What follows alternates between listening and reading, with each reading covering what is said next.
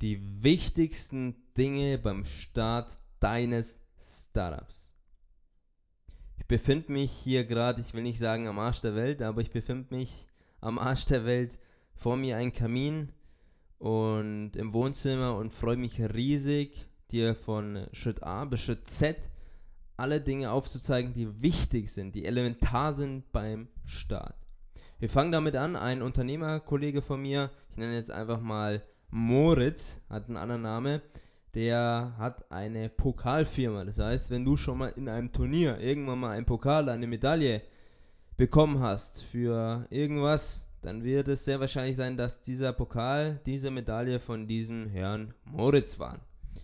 Und ist ein Kollege von mir, ein Unternehmerkollege und bei ihm ist es so, er hat jetzt jahrelang immer eigentlich so viel wie es geht immer wieder verkauft. Und jetzt hat er eins gemacht, er hat durch einen Mentor, das unter anderem auch ein Part von oder ein Teil von meinem Mentor ist, ge, ja, herausgefunden bzw. eine neue Strategie aufgebaut, dass er jetzt erstmal sich spezialisieren will und hat im Zuge dieser Spezialisierungsstrategie ja, hat er viele Interviews geführt. Das heißt, er hat mit seiner Zielgruppe gesprochen.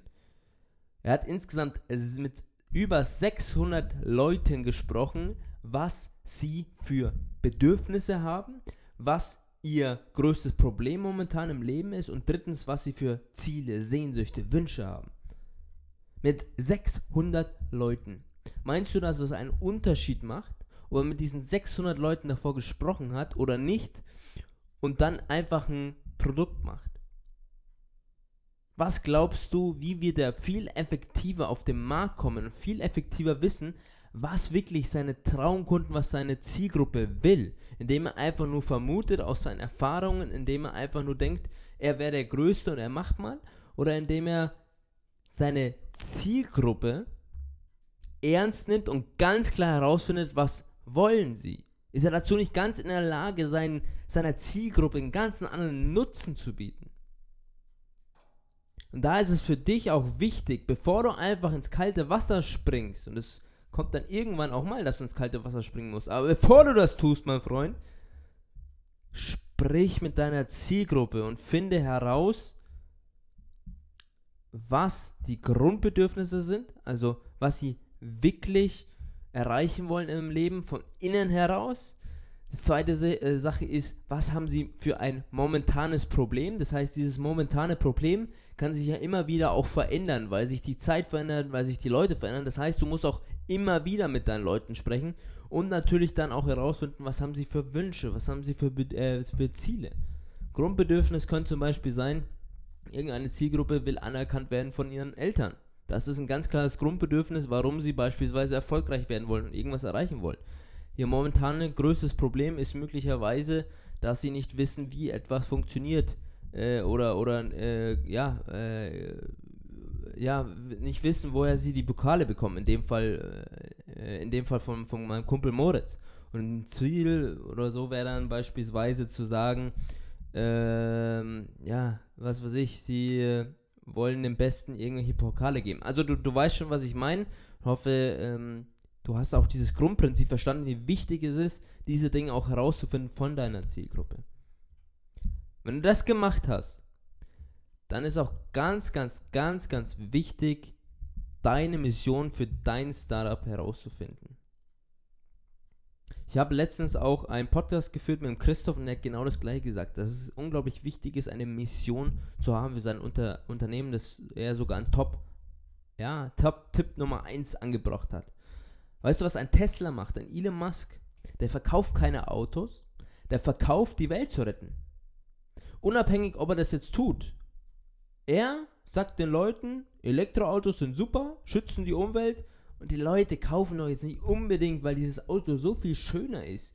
Oder weil es jetzt vielleicht 150 Kilometer weiterfahren kann als irgend so anderes Elektroauto, sondern weil es die Welt retten soll und das auch in einem Kauf von Tesla mit rein schwebt.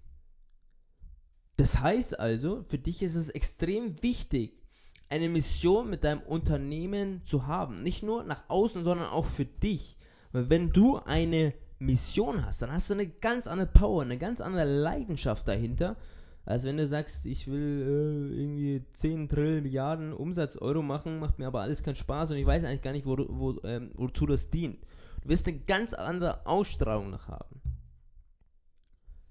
Habe eine Mission für dein Startup, bevor du richtig loslegst.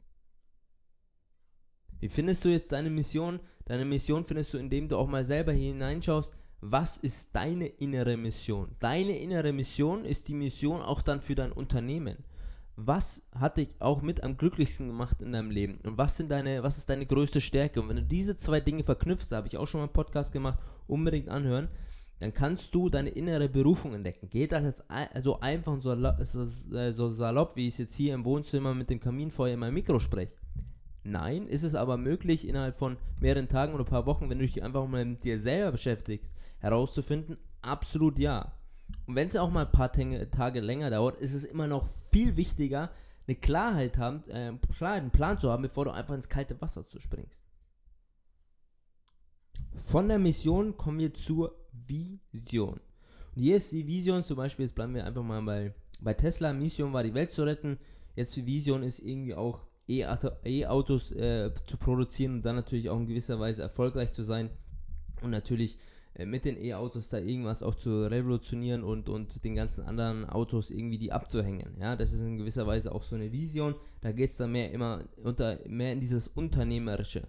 Hier ist auch wichtig, dass diese Mission in der Gegenwart ist, dass sie positiv formuliert ist und dass sie vielleicht auch ein bisschen mehr darstellt, als jetzt zu sagen, wir wollen 20 Millionen Euro Umsatz machen oder was weiß ich. Das ist in gewisser Weise ein Anspruch, aber da auch immer wieder zu gucken, wie kannst du in deiner Mission einen Mehrwert, ein Bedürfnis schon darstellen für deine Zielgruppe, für deine Klienten. Das hat auch wieder eine ganz andere Power, als wenn da irgendwie steht Firma äh, Muffin, äh, Firma Muffin, wir wollen 20 Millionen Euro Umsatz machen. Wen muckt das die Bohne? Mich nicht. Dich wahrscheinlich auch nicht. Aber wenn da steht, äh, würde Muffin, wir machen dein Leben glücklicher durch Muffins oder so ein Quatsch, ja, das tut dich doch viel mehr anreizen, als irgendwie von irgendwem anders die 20 Millionen dazu hören. Nächste Sache ist, habe einen klaren Slogan. Wenn du dir mal McDonalds anschaust, was ist der Slogan von McDonalds? Du wirst ihn sofort vor deinem inneren Ohr, sag ich jetzt mal, dir selber vorsagen können. Oder ein Slogan von Nike. Oder ein Slogan vom FC Bayern München. Wirst du sofort wissen, was gemeint ist. Was ist dein Slogan? Was willst du auch mit deinem Unternehmen ausdrücken, nach außen bringen? Es gibt einen äh, unglaublich, unglaublich guten Mann, das ist mit unser bestes, bester ja, Gehirnverkaufsforscher, Dr. Hans-Georg Häusel, glaube ich, über 15 Bücher schon geschrieben. Was ein, was ein Typ. Und der hat eben die Limbic Map auch mitgeprägt hier in Deutschland. Und wenn du mit einem Slogan auf dieser Limbic Map etwas ausdrückst, wirst du auch ganz automatisch diese Leute deutlich mehr anziehen. Da gibt es zum Beispiel vier unterschiedliche Gruppen, nenne ich sie einfach mal. Vier unterschiedliche Emotionssysteme. Das ist einmal das Dominanzsystem, das ist einmal das Harmonie- bzw. Bindungssystem, das ist einmal das Stimulanzsystem. Und wenn du in diesen unterschiedlichen äh, Systemen gibt es natürlich dann auch unterschiedliche, unterschiedliche Begriffe. Zum Beispiel zu Dominanz passen Begriffe wie oder Menschen wie sind oder dominanzgetriebene Menschen sind dann eher Menschen, wie die Macht äh, anstreben wollen oder die Anerkennung, die Status haben wollen. Harmoniemenschen sind dann eher äh, Menschen, die nach Sicherheit streben, die nach Familie, Geborgenheit streben und äh, Stimulanztypen sind dann eher die ein Abenteuer wollen, was Neues haben wollen.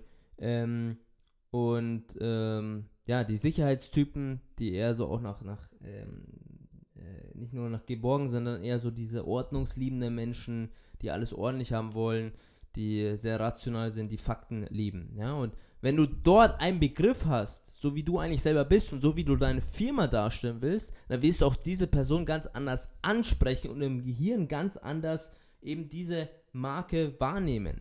Beispielsweise McDonald's mit I'm loving it oder Nike, Just Do It oder Bayern Mir, was an mir, die drücken genau das aus, nur in ihrem Slogan, wie sie eben auch ihre Zielgruppe aktivieren wollen. mir san mir ist irgendwas sowas leicht arrogantes, sowas. Ja, wenn du zu uns gehörst, mir san mir, wir gewinnen immer, wir sind einfach wir. Just do it ist irgendwie einfach irgendwie auch sowas Offensives. Just mach's einfach, ja, geht auch so ein bisschen in die Richtung Dominanz, aber auch so ein Stück weit in die Am äh, Abenteuerreise oder Loving It ist auch irgendwie sowas, ja, gleichzeitig was familiäres und, und gleichzeitig auch irgendwie auch so, ja, schon so ein bisschen abenteuermäßig. Und wenn dein Slogan genau sowas sofort ausdrückt, boom, dann hast du noch eine ganz andere Power und eine ganz andere Ausstrahlung, ganz andere Vermarktung im Kopf von deiner Zielgruppe, als wenn du keinen Slogan hast. Oder wenn dein Slogan langweilig ist. Also von dem her, guck auch dieser Limit mit mal bei Dr. Hans-Georg Häusel, guck dir, äh, kauf dir mal ein paar Bücher, guck dir mal auf seiner Homepage das an, was ich damit genau meine und such dir vielleicht mal ein, zwei Begriffe raus, die zu dir passen, die zu deinem Unternehmen passen und dann versuch um diese Begriffe ein Slogan zu kreieren. Kommen wir zur nächsten Sache bei der Planung. Ganz wichtig ist, bevor du ins kalte Wasser springst, du brauchst natürlich erstmal Produkte und oder Dienstleistungen. Und was haben wir gemacht? Unser Freund, der Moritz, hat ja schon diese 600 Interviews gemacht. Und meinst du, wenn er diese 600 Interviews jetzt gemacht hat und zum Beispiel Fragen auch gestellt hat wie, wie, äh, wie viel Euro hast du denn in der Vergangenheit für Pokale ausgegeben? Was war dir wichtig bei diesen Pokalen? Äh, was hat dir gefehlt bei den anderen? Warum hast du nicht mehr bezahlt? Und die dir, du 600 Antworten von denen hast, kannst du dir dann unbedingt ungefähr ja, wissen, wie dein Produkt, deine Dienstleistung aussieht. Ich denke, die Frage ist selbsterklärend. Du wirst es wissen, wenn du 600 Leute befragst. Also er hat diese Umfrage per Online gemacht. Er hat nicht 600 Leute selber angerufen. Aber natürlich auch mit denen direkt gesprochen. Das ist ganz wichtig. Sei es Produkte, Dienstleistungen ergeben sich aus wieder aus den Befragen von einer Zielgruppe. Und dann ist es wichtig, auch in gewisser Weise, so wie es Christian Kolbusa nennt, einer der bekanntesten Unternehmensberater in Deutschland, eine Produktrutsche hast. Das heißt, wo du am Anfang erstmal ein Einführungsprodukt hast, wo du Vertrauen schaffst. Das kann ein Buch sein, das kann ein White Paper sein, das kann irgendein Hörbuch sein, das kann ähm, was weiß ich sein, vielleicht auch mal ein gratis Bundle, das kann irgendwas sein, wo du in gewisser Weise Vertrauen entwickelst wo die sehen, wow, das, das gibt mir erstmal richtig Mehrwert. Die zweite Sache ist dann eher sowas, auch wo du die ganze Bindung stärkst. Das kann dann ein Kurs sein, das kann dann irgendein, äh, äh, ja, ein größeres, äh, teureres Buch sein. Das kann dann äh, beispielsweise eine persönliche Beratung schon sein. Das kann ein Coaching sein, ja, und, und äh, beziehungsweise ja, Coaching ist so, dann kommt so diese dritte Baustelle das ist dann so, wo es dann wirklich dann in die richtig tiefe Zusammenarbeit geht, in die langfristige Zusammenarbeit, wie gesagt, dann eher da auch dann diese Coaching-Sachen, dieses Mentoring oder sagt, dass man sich sogar beteiligt an Unternehmen, solche Geschichten. Ähm, und diese Produktrutsche ist extrem wichtig, damit dein Kunde natürlich zum Beispiel, wenn er sagt, er hat jetzt nicht so viel Geld, ja, nicht sozusagen, du hast nur ganz unten dieses teuerste Produkt, ja, und dann, obwohl du eigentlich unbedingt mit ihm zusammenarbeiten willst und er mit dir zusammenarbeitet, ihr es nicht schafft, weil er vielleicht noch nicht so dieses Geld hat. Ja, und, oder vielleicht äh, ein Kunde sagt, du, also ich brauche doch kein 20-Euro-Buch, ich bin seit 10 Jahren im Game, ich will so richtig betreut werden. Wenn du solche Produkte nicht hast, so, dann kannst du den auch nicht betreuen. Und zudem sollst du natürlich schauen, oder hast du dadurch die Möglichkeit, dass du erstmal von, ja, auch dadurch viel mehr Geld bekommst, wenn du alle drei Facetten abspielst, als wenn du beispielsweise nur die mittlere abspielst. Aber bleibt natürlich dir Geld hängen und du wirst natürlich deinen Kunden ja vielleicht auch gar nicht so betreuen können und gar nicht, ähm, er wird gar nicht so tief in der Materie drin sein, als wenn du nur eine ja, äh, eine Bereich, eine, eine Stufe äh, nur ihm abdeckst. Macht, manchmal macht es auch oft Sinn, mehrere Bereiche, mehrere Stufen durchzulaufen, dass er einfach schon mit deinem Produkt, mit deinem deiner Dienstleistung so viel mehr vertraut ist, dass das Ganze im Nachhinein viel leichter und viel schneller abläuft. Alright, so, du hast jetzt einen guten Plan gemacht, du stehst es da. Ähm, jetzt ist es auch in gewisser Weise die, die Frage, ja, äh, wie bekomme ich meine ersten Kunden? Das ist am Anfang, kann es auch erstmal länger dauern und alles Gute braucht einfach auch in gewisser Weise seine Zeit. Ja, ich will nicht so viel von mir erzählen, aber bei mir hat es damals auch mal gedauert, bis ich ja, damals äh, ins Rollen gekommen bin. Ich musste acht, neun Monate mein Buch schreiben, so das war schon mal acht, neun Monate Vorbereitung. Dann habe ich erstmal angefangen, ganz wenig am Anfang zu trainieren, sehr schlechte Spiele und hat sich das peu à peu so rumgesprungen, dass ich irgendwann dann mit Champions League-Spielern zusammen trainiert habe, das mit 21 Jahren. Also es hat aber auch in gewisser Weise immer gedauert und Stück für Stück und irgendwann, wenn es dann mal geflutscht hat, dann ging es ab Aber das, dieses Flutschen, da braucht man in gewisser Weise auch ein bisschen Geduld. Aber wie du vielleicht trotzdem von Anfang an Kunden bekommen kannst, ist natürlich auch über Kooperation. Hinterfrag dich, wer hat bereits deine Zielgruppe und könntest du mit denen zusammenarbeiten, um sofort natürlich dort Zugriff auf deine Zielgruppe zu bekommen. Zweite Sache ist natürlich heutzutage Social Media Ads. Da muss man natürlich sagen, da ist heutzutage auch der Markt so überschwommen mit so vielen Leuten, dass es besonders am Anfang ist, schwierig ist dort richtig ja, reinzuhauen und, und Reich, Reichweite und Sichtbarkeit zu erlangen. Dann ist natürlich auch ganz wichtig, nach draußen zu gehen. Es ist immer unterschiedlich, was hast du für eine Produktdienstleistung. Ähm, das muss man natürlich auch wissen. Arbeitest du eher im B2C, also mit Kunden, also mit direkten Kunden oder mit Unternehmen zusammen? Also ich B2C habe ja damals im B2C, also ich habe damals im B2C-Bereich gearbeitet. Ich habe direkt äh, meine Kurse an einen Endverbraucher verkauft. B2B ist dann eher eine Sache, oder nicht eher, ist eine Sache, wo du eben deine Produkte, deine Dienstleistungen an ein Unternehmen direkt weitergibst. Und ähm, ja, äh, wo war ich jetzt stehen geblieben? Weiter geht's. Äh, genau, Social Media, dass du, äh, dass du da natürlich dann auch, äh, wenn du die Möglichkeit hast und das Eigenkapital oder erstmal das Kapital am Anfang hast, dass du dann natürlich da auch reingehen kannst. Kooperationen machen Sinn.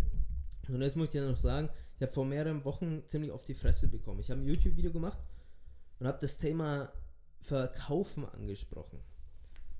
Und dann waren da irgendwelche jetzt fünf, sieben Heinis, wie es auch damals bei mir im Individualtraining waren, als ich angefangen habe, die meinten, sie sind super, super toll, wenn sie Leute runtermachen, haben mich aufs Übelste beleidigt, weil ich gesagt habe, und da stehe ich noch heutzutage zu 100% dazu, am Anfang kann es absolut Sinn machen, in deinem Freundeskreis deine Produkte und deine Dienstleistungen anzubieten. Natürlich nur, wenn deine Freunde auch in gewisser Weise diesen Pain, also diese, diesen Mehrwert auch haben wollen. Wenn sie zum Beispiel jetzt im, ähm, beim, beim Christian, äh, bei, beim Moritz, der die, der die Pokale verkauft, sagt, hey, wir haben, sie haben jetzt ein Turnier, ja, und du weißt es, er weiß aber vielleicht nicht, dass du Pokale oder sonstiges verkauft, weil ihr neu befreundet seid, und du sagst ihm nicht, dass sie Pokale verkauft, sondern weißt, dann kannst du ihm gar nicht helfen. Oder äh, wo wäre das Problem, wenn du weißt, hey, der sucht Pokale, du hast Pokale, du sprichst es einfach mal mit ihm an, ja, und, und da macht ihr vielleicht noch einen Deal oder so, wo beide happy sind. Wo ist da das äh, Problem? Und oftmals ist es ja auch so, dass du am Anfang viel im Freundeskreis Kunde, Kunden bekommst und dadurch es extrem viel Spaß macht. Weil es einfach Leute sind, die so ticken wie du. Und so soll es eigentlich sein, dass du mit Leuten zusammenarbeitest, die so ticken wie du. Aber wenn du nicht mit Leuten zusammenarbeitest, die nicht so ticken wie du, gibt es immer Ungereimtheiten. Du kommst einfach nicht mit dieser Person so klar und dann liebst du diese Person nicht so wirklich und kannst ihm eigentlich im, im täglichen Business eigentlich gar nicht so den Mehrwert bieten, als wenn du ihn wirklich lieben würdest. Und meistens liebt man seine Freunde oder seine Lieblingsmenschen. Und wenn du es auch schaffst, in einem Business rüberzutragen, deine Person, deine Kunden zu lieben, boah, dann hast du was Großes geschafft, was die meisten nie, nie, nie erreichen werden. Ich hoffe, ich habe da jetzt nicht zu schnell das übersprungen, aber so wie es du schaffst, mehr und mehr deine ersten Kunden zu bekommen. Also mal über Social Media Ads probieren, dann über Kooperationen und Freundeskreis auch mal nachchecken, wer könnte diese Dienstleistung gebrauchen.